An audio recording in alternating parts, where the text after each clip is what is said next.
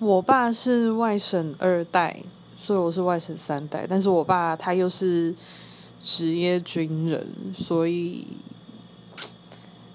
就是他那一辈的军人，我我我自己觉得被洗脑的蛮严重的啦。然后已经接收过他好几次的打探了，然后结果也不怎么样，就是一直被反讽而已。所以我完全不会想要跟家里人谈论政治。